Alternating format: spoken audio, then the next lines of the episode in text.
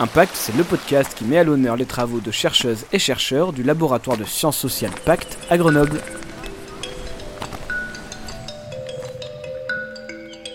Bonjour chères auditrices et auditeurs de Impact et bienvenue dans ce nouvel épisode du podcast produit par le laboratoire de sciences sociales Pacte pour mettre à l'honneur les travaux de chercheuses et de chercheurs. Dans cette deuxième saison, nous abordons les recherches en lien avec la situation dans laquelle nous avons toutes et tous sauté à pieds joints sans vraiment le vouloir depuis un an et demi, la crise de la Covid. Mais quels ont été les changements pour les Français d'un confinement à l'autre? Pour répondre à cette question, je reçois aujourd'hui Stéphanie Abrial, docteur en sciences politiques et ingénieure de recherche au CNRS dans l'équipe gouvernance du laboratoire Pacte. Stéphanie, bonjour. Bonjour Émilie, merci pour votre invitation. Merci beaucoup d'être avec nous aujourd'hui. En écoutant votre intervention lors du séminaire de Pâques qui a lieu en juin, ce qui m'a sauté aux yeux en premier lieu, c'est ce qu'on n'a pas souvent le temps d'évoquer dans ce podcast, hein, c'est la rigueur qu'il faut pour mener à bien une recherche. Votre recherche à vous, c'est une recherche qualitative. Vous avez euh, interrogé un panel de 80 personnes pour venir préciser une enquête quantitative.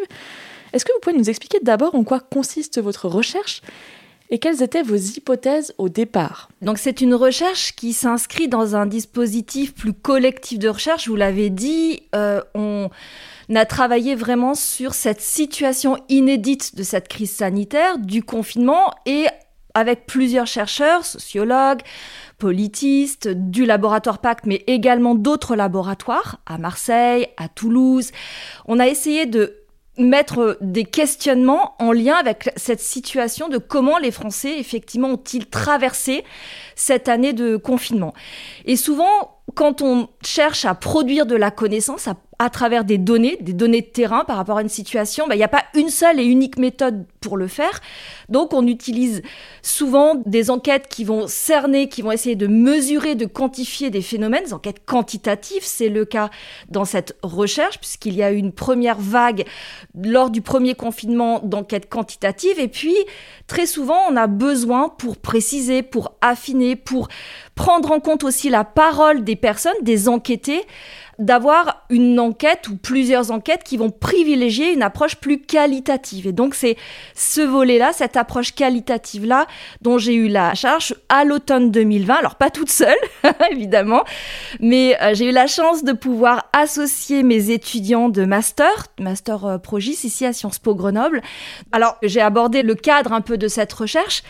Et sur cette enquête qualitative, donc qui s'est déroulée à l'automne 2020, plus exactement entre le 16 novembre et le 18 décembre, c'est assez précis, mais c'est intéressant de préciser cette période parce qu'il s'est passé beaucoup de choses pendant cette période. On était confinés, on a déconfiné, on a reconfiné, il y a eu plein d'éléments et nous, l'entrée, ou en tout cas la question principale, était de se dire, tiens, qu'est-ce qui s'est passé en six mois pour les Français? Comment six mois après le premier confinement les Français qui avaient répondu à l'enquête en ligne. Donc, il y a eu 16 000 répondants de l'enquête en ligne et 5 000 enquêtés qui ont euh, été d'accord pour laisser leurs coordonnées pour être recontactés éventuellement pour justement des entretiens. Donc on a puisé dans ce panel, on appelle ça un panel, donc avec lequel on a pu recontacter des personnes, d'où les 80 profils qui n'ont pas du tout été pris au hasard comme ça, euh, mais qui sont issus d'une méthodologie aussi de sélection de profils diversifiés, parce que si on interroge 80 personnes qui sont toutes dans des mêmes situations socio-économiques, mais on n'a pas de connaissances produites vraiment, et on ne peut pas monter en généralité sur qu'est-ce qui se passe pour les Français durant cette... Euh, cette période-là. Donc on a travaillé effectivement pour comprendre comment les questions de ressenti, d'émotion, de, de situations liées au logement, au travail, au télétravail, on en a beaucoup parlé, comment tout ça a été traversé par ces enquêtés-là qui avaient accepté de nous répondre à nouveau euh, dans le cadre de cette enquête. Vous avez une méthode de travail pour décortiquer tout ce qui vous est dit, euh, décompter les réponses, tirer les conclusions. Qu'est-ce que euh, ce travail vous a permis de mettre en lumière finalement? Effectivement, une fois, je dirais que le, le, travail d'enregistrement, de passation, comme on dit, des entretiens est réalisé, on se retrouve avec 80 enregistrements. Et on se dit là, mais qu'est-ce qu'on fait avec cette masse d'informations? Qui aucun entretien ne ressemble à un autre, puisque effectivement chaque personne est différente et peut évoquer. Et il y a des points communs malgré tout, grâce à la grille d'entretien dont je parlais. On ne garde pas les supports audio on les transforme en ce qu'on appelle des retranscriptions, des retranscriptions qui sont anonymisées, et donc l'analyse que l'on fait pour produire nos articles, nos résultats, part généralement de ces retranscriptions anonymisées de nos entretiens. On pourrait travailler ou se dire que l'on travaille sur l'audio, mais ça pose plusieurs questions et problèmes. D'abord, la voix est une donnée qui est identifiante. Donc, par rapport aux contraintes et au respect de la vie privée des enquêtés et à cette question du consentement qui est donné par rapport à leur participation à l'enquête, on se doit de euh, tout faire pour que dans l'idée de mettre un jour en libre accès nos données d'enquête, puisque nous sommes dans une politique scientifique d'open science, open data, mais pour les rendre disponibles, il faut être certain qu'il y ait une protection des enquêtés, entre guillemets une protection au sens que l'on ne puisse pas identifier les enquêtés. Donc déjà, la retranscription, le passage par l'écrit, permet de monter en généralité. Je vous donne un exemple. Est-ce qu'on a besoin d'avoir l'âge exact des répondants et leur situation professionnelle exacte par le détail? Non. On monte en généralité, c'est-à-dire que la plupart du temps, on ne garde pas l'âge exact, mais on fait des classes d'âge, parce que ce qui nous intéresse, c'est plutôt de savoir est-ce que l'enquêté, c'est un jeune de 18-24 ans, ou est-ce que c'est un retraité de plus de 65 ans? Mais on n'a pas besoin d'avoir l'âge exact de dire il a 22 ans ou il a 67 euh, ans. Ensuite, par rapport aux situations professionnelles, pareil. On a là aussi, quand on passe à la retranscription et qu'on anonymise, on monte en classe, on, catégorise, on codifie en fait des informations de façon à ce qu'on garde bien la trace de l'information principale. Et ensuite, les retranscriptions, parce que vous me parlez de comment est-ce que nous avons euh, démarré, en tout cas mis en place la méthodologie d'analyse. Elle passe par deux phases. Donc j'utilise deux approches. Une approche que je qualifierais plutôt d'inductive, c'est-à-dire je pars de ces retranscriptions, de ces données, et avec un outil logiciel euh, qui euh, va me permettre d'encoder thématiquement, de manière séquentielle, et de faire des regroupements ensuite par rapport à des caractéristiques de mes enquêtés. Est-ce que ce sont des hommes? Est-ce que ce sont des femmes? Est-ce que nous avons des différences entre la manière dont on a vécu le confinement, selon qu'on est homme, selon qu'on est femme, selon qu'on est jeune, selon qu'on est vieux? Bah, Tout ça permet d'avoir une approche par les données, c'est-à-dire une approche où on va partir de ce que les enquêtes nous ont dit et remonter en généralité à travers les catégories euh, thématiques que l'on interroge. Je parlais tout à l'heure de l'angoisse, de comment est-ce qu'on se sent dans cette période de confinement. Bah, j'ai découvert en codant, puisque j'ai codé l'ensemble des, des, entretiens sous vivo, j'ai fait des catégories d'analyse assez ad hoc qu'on ne retrouve pas dans les enquêtes générales. Par exemple, les catégories d'analyse j'en ai marre. Les catégories d'analyse je suis inquiet, je suis angoissé.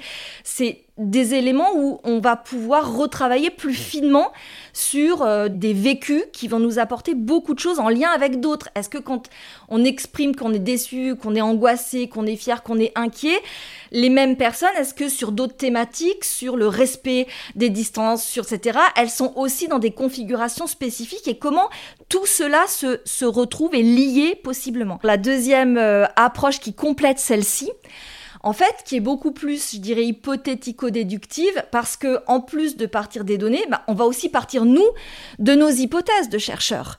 Et donc là, avec les données qualitatives, moi, j'ai démarré un travail avec un autre outil logiciel qui fait plutôt ce qu'on appelle de la statistique textuelle, et qui va avoir comme objectif d'essayer de repérer si dans tout mon ensemble, dans tout mon corpus des 80 entretiens, est-ce qu'il existe ce qu'on appelle des univers de discours spécifiques Et c'est un travail qui a été là aussi euh, mené dans une autre optique qui va être de repérer euh, comment on peut obtenir des classes de mots, des classes de termes pour voir un petit peu comment est-ce que l'ensemble de ce corpus se dispatche au niveau de ces, de ces mondes lexicaux.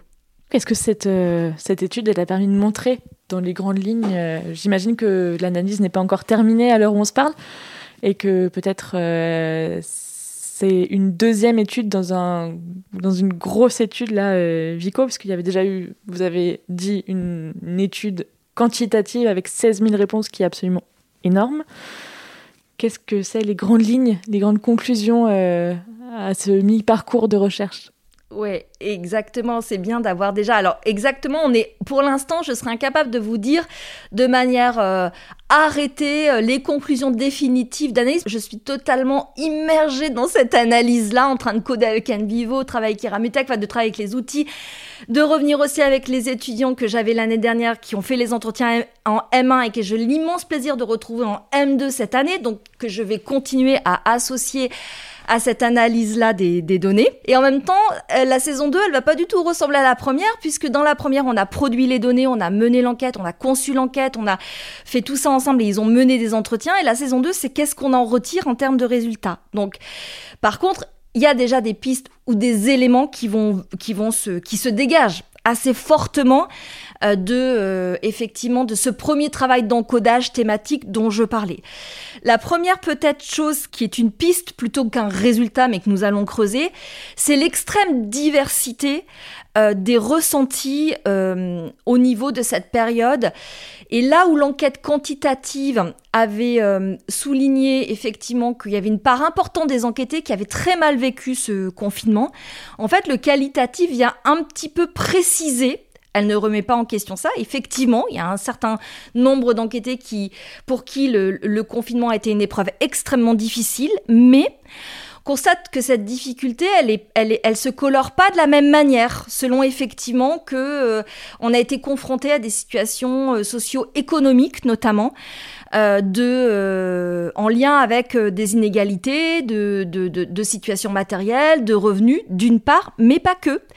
Et on, on voit aussi apparaître des éléments qui sont très en lien avec des questions de, de, de, de comment on, on, on s'estime plutôt euh, fragile ou plutôt fort pour affronter des situations et comment euh, on met ça en lien avec ce, ce vécu-là. Donc une grande diversité, c'est pas dichotomique, c'est pas d'un côté il y a ceux qui l'ont bien vécu et de l'autre côté ceux qui l'ont super mal vécu. En fait, il y a eu des phases et c'est pas linéaire et il y a eu des tas de choses qui sont voilà. Donc ça c'est un premier élément sur lequel on voudrait à nouveau creuser qui est en lien avec vraiment l'aspect émotionnel.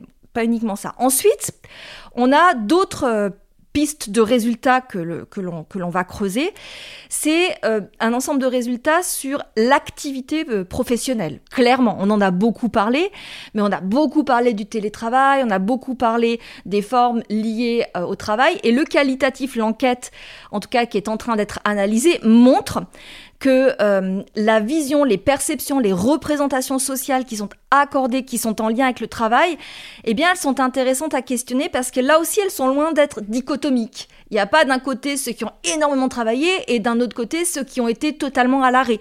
On voit que notamment la question du genre, on a beaucoup parlé de la charge mentale, on a beaucoup parlé de comment est-ce que l'aspect euh, fusion quelque part entre les espaces domestiques et les espaces de travail, parce que finalement le télétravail a mêlé ces différents espaces entre eux, ont été également des sources euh, de complications ou de difficultés dans les familles, notamment dans les couples, et comment ça s'est réparti. Donc on va avoir vraiment euh, un intérêt à vraiment regarder comment les enquêteurs en ont parlé, comment ils se sont expliqués sur comment ils ont vécu ce, travail-là.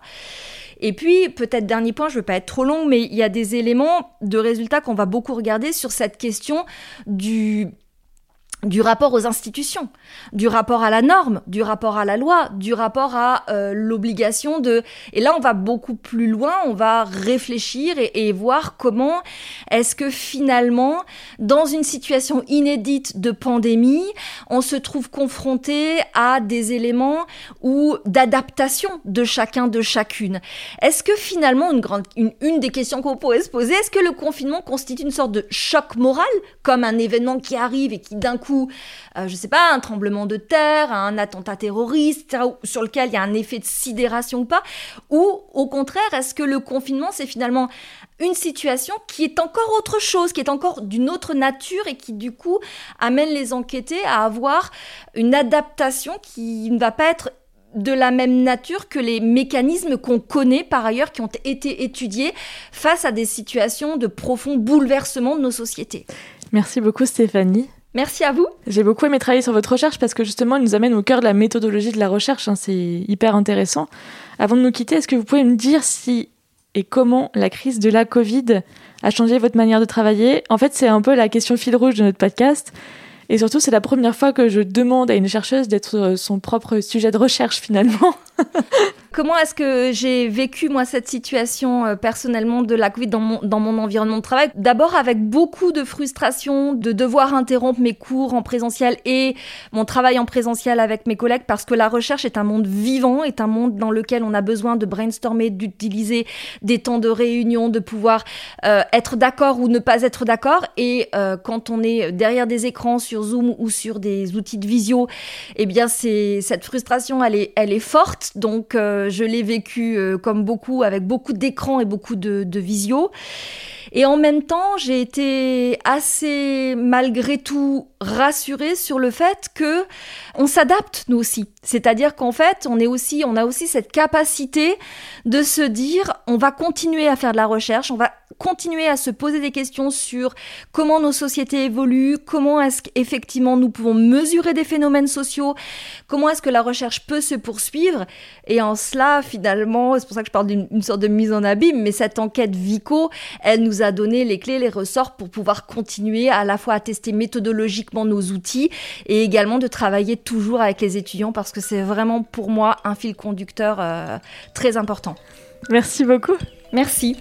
Eh bien, Impact euh, saison 2 avec Stéphanie Abrial, c'est terminé pour aujourd'hui. Si vous voulez nous raconter quels ont été les changements pour vous dans votre vie euh, d'un confinement à l'autre, n'hésitez pas à utiliser le hashtag Impact Podcast et nous dire ce que vous en pensez sur Apple Podcast et les réseaux sociaux. À mercredi prochain dans Impact, le podcast du laboratoire de sciences sociales Pacte à Grenoble.